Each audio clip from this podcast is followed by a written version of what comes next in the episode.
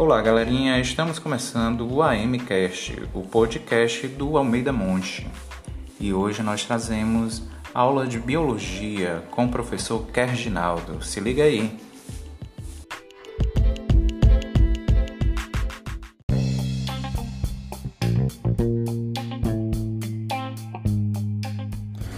Boa noite, pessoal. Aqui é o Kerginaldo, né, do terceiro G, tudo da noite. Hoje nós vamos falar né, sobre o capítulo 3, metabolismo de controle, o DNA, o RNA e a síntese de proteína, ok? Bom, na aula passada nós falamos um pouco sobre o metabolismo bioenergético, né? Então falamos um, sobre fermentação, respiração e fotossíntese como processos de obtenção de energia. Hoje nós falaremos dos processos metabólicos de manutenção da vida, tá? Dentre eles o processo de replicação do DNA, né, que é importantíssimo para garantir que cada célula, durante a divisão celular, tenha uma cópia né, desta molécula em seu interior. Mas antes de falar sobre esse assunto, vamos entender um pouco sobre a estrutura do DNA e do RNA, tá certo? O DNA e o RNA, eles são formados por unidades chamadas nucleotídeos que são as unidades dos ácidos nucleicos. É, com relação à estrutura do nucleotídeo, nós temos três componentes. Primeiramente, o grupo fosfato, que por sua vez está ligado ao açúcar. Geralmente, esse açúcar é o açúcar de 5 carbonos e uma base nitrogenada, certo? Com relação a, ao açúcar ligado a este nucleotídeo, ele difere tanto do DNA quanto do RNA. O que, que eles têm em comum? Eles têm cinco carbonos na sua estrutura química, mas diferem. No caso do DNA, é chamado de desoxirribose, e no caso do, do, RNA é chamado de ribose. A diferença está na ausência de um átomo de oxigênio no carbono 2, por isso do que no DNA é chamado de desoxirribose. Já com relação à base nitrogenada, nós temos dois tipos. Nós temos as bases púricas, que são mais complexas, chamadas de adenina e guanila, comuns, né? Tanto no DNA quanto no RNA, são assim chamadas de complexas por possuir o anel duplo de carbono e hidrogênio, e as pirimídicas, né, que são mais simples, por possuir apenas um anel né, de carbono e hidrogênio. No caso do DNA, nós temos a citosina e a timina, lembrando que a timina é exclusiva do DNA. E no caso do RNA, nós temos a citosina e a uracila, lembrando que a uracila é exclusiva de RNA. Bom, aqui nós vamos descrever, né, primeiramente, o processo de replicação do DNA. O processo de replicação do DNA é um processo na qual uma molécula de DNA dá origem a duas, né, durante o processo de divisão celular. Como é que esse processo acontece? Primeiramente, é necessário que, como o DNA é uma molécula de dupla fita, né, é, é necessário que é, essas duas fitas se separem para isso, uma série de enzimas né, atuam. Né? No caso, nós temos, por exemplo, a helicase, que abre a fita.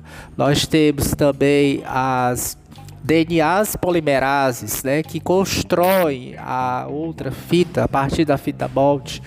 Nós temos a DNA ligase, que liga né, o nucleotídeo a outro durante a construção da molécula e assim por diante. Então, nós temos várias enzimas que participam desse processo, tá? Como é que é possível que isso aconteça?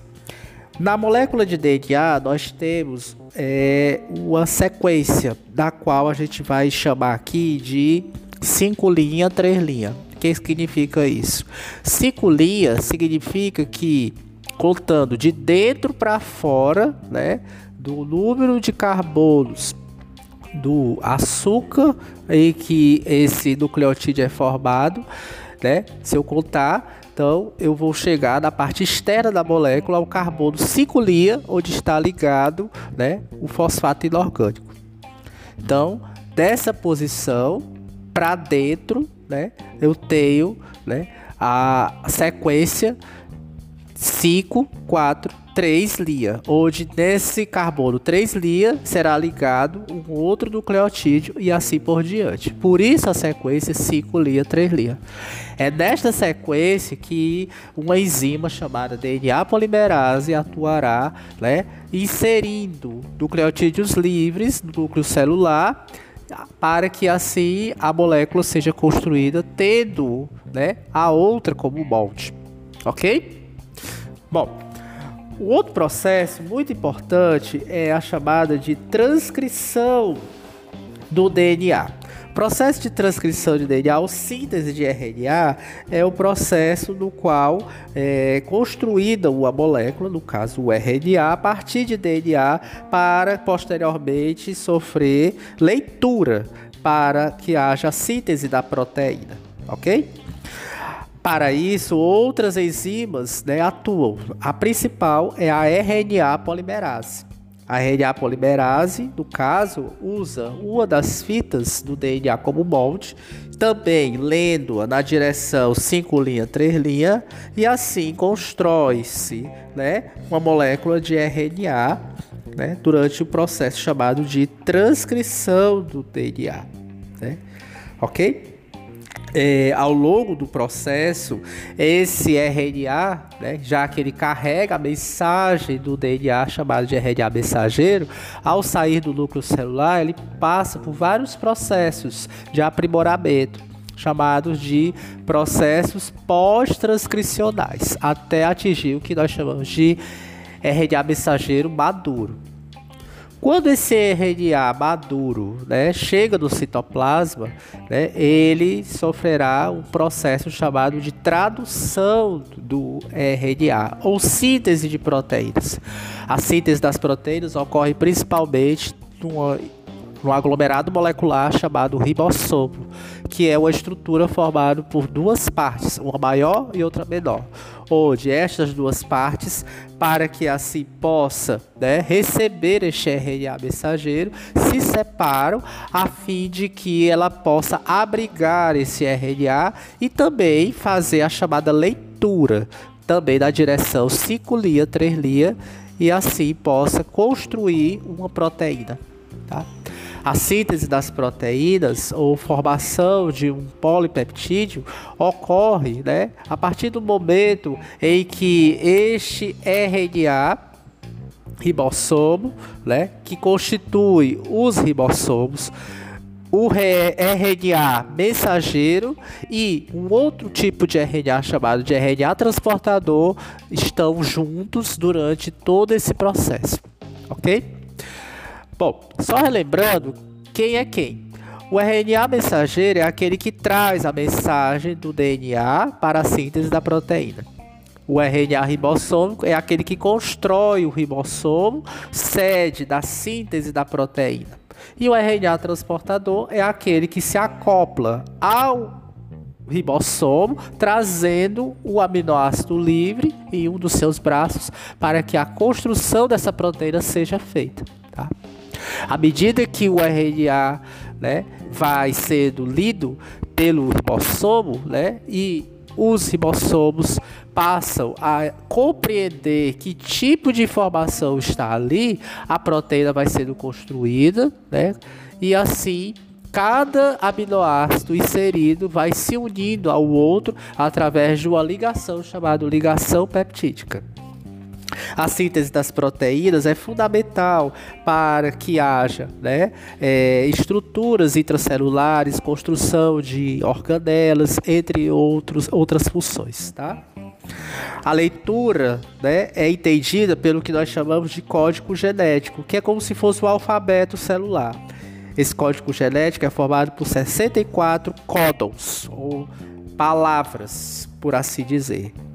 Esses códons, na realidade, são trincas, né? Ou seja, são três né, é, bases nitrogenadas que unidas e dão a entender à célula um determinado aminoácido. Por exemplo, se eu tenho códon AAA, ou seja, adenina, adenina, adenina, no RNA mensageiro, né?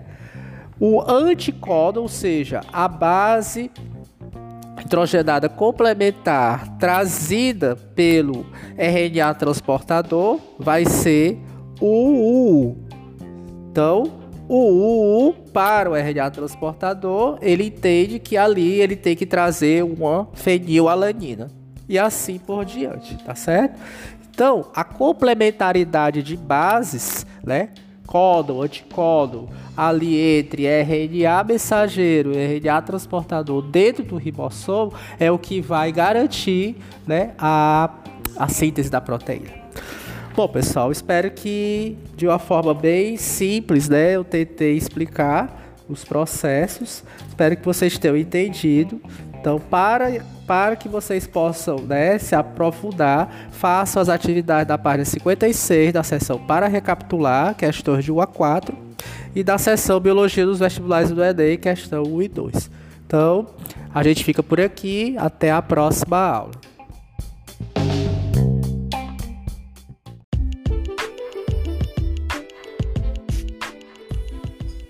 E encerramos por hoje o nosso capítulo do AMCast. Fique ligado e aguarde os próximos episódios.